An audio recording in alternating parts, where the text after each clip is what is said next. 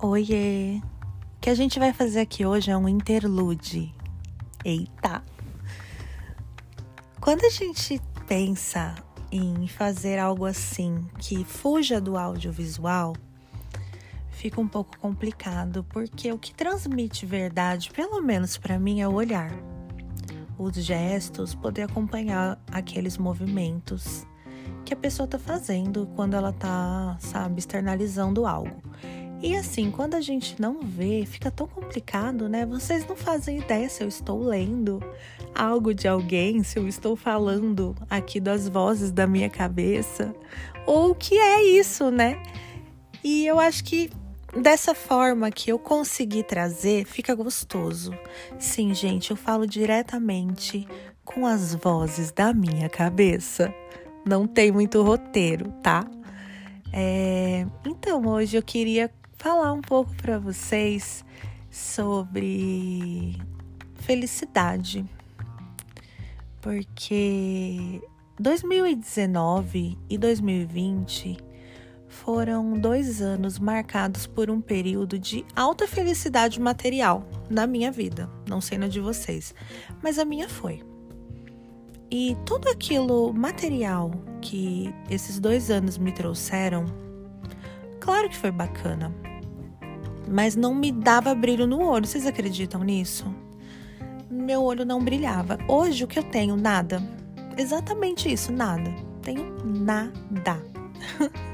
mas eu sou tão feliz, eu tenho tanto brilho, tanto tesão em coisas da minha vida que eu não tinha antes.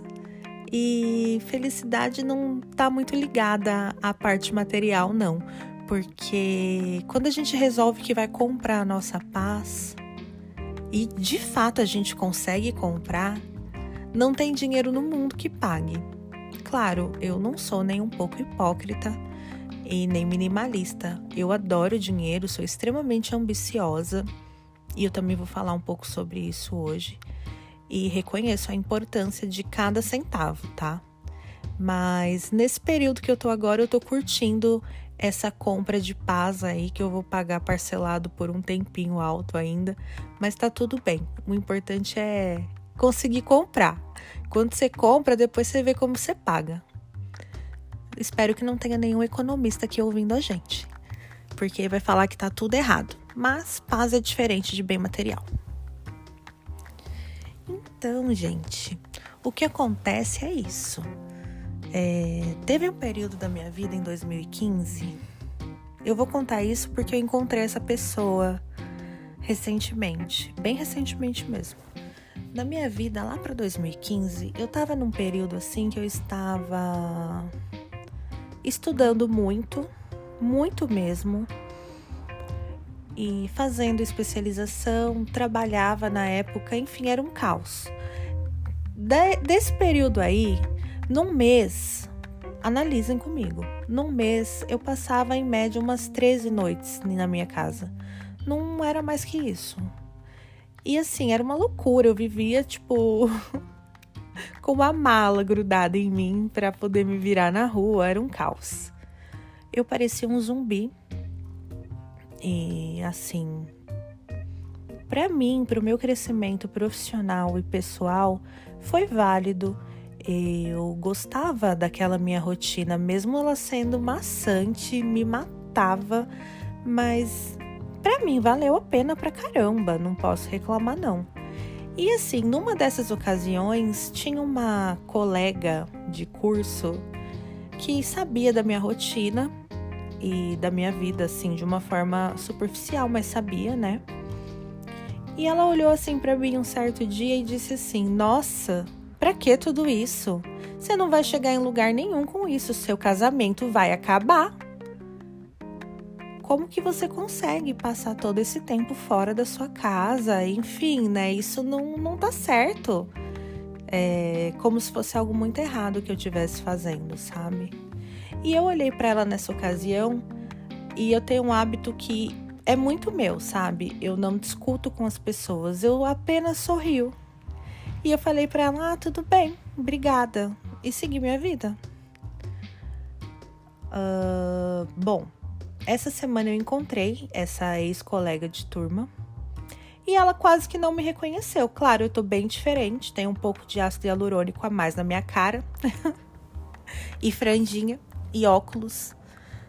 E eu tô mais bonita também. Não queria falar, não, mas eu tô. Gente, é, depois eu procuro uma foto. Eu não, não tenho coragem de fazer isso.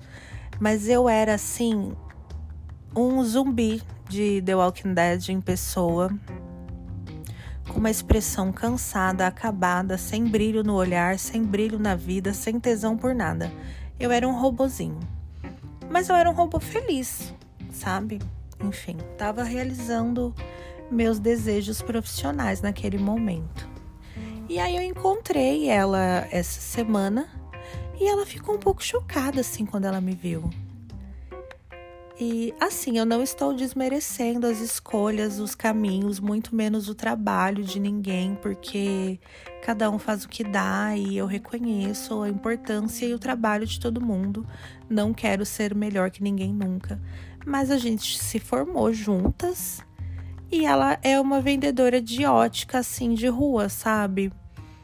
E tá tudo bem, tá? Ser uma vendedora de ótica. Não estou desmerecendo, inclusive eu compro óculos porque eu uso.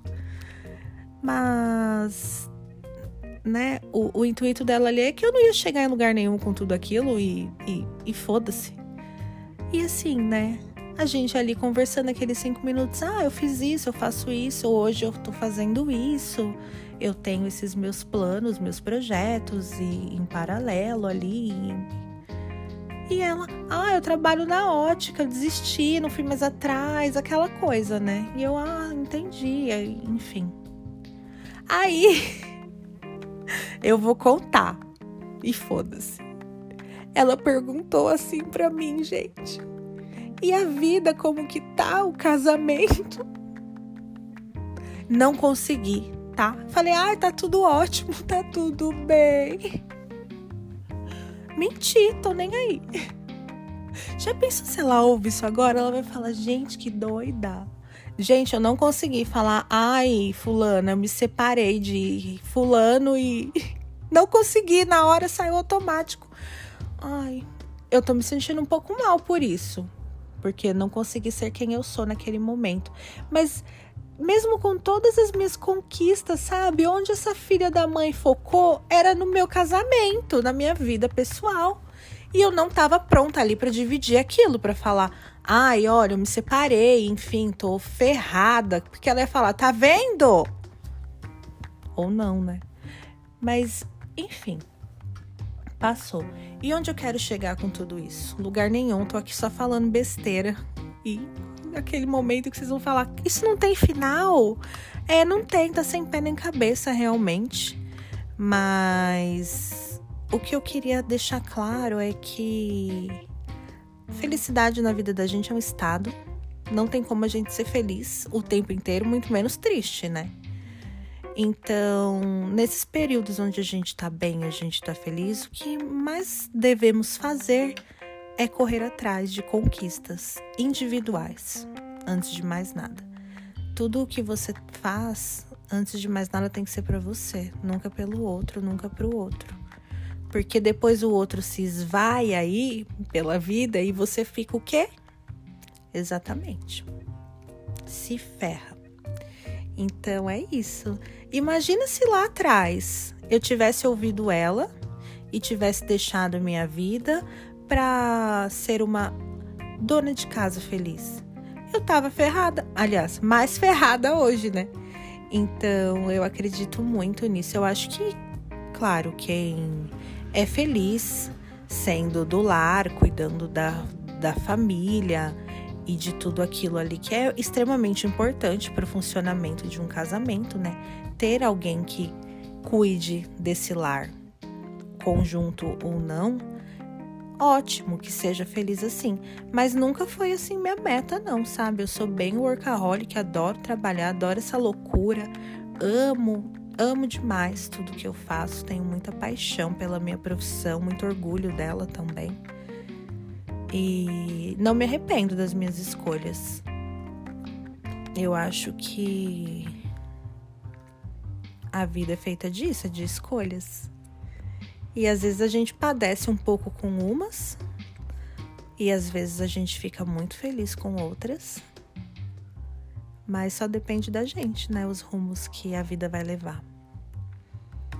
E eu acho que é isso. Eu vou parar por aqui, porque tô me alongando. Isso aqui vai virar o quê? Um podcast? E depois eu volto com história. Vocês gostam de história, né? Vocês gostam de ver o, o, o caos. Eu vou deixar um beijo para vocês e até a próxima.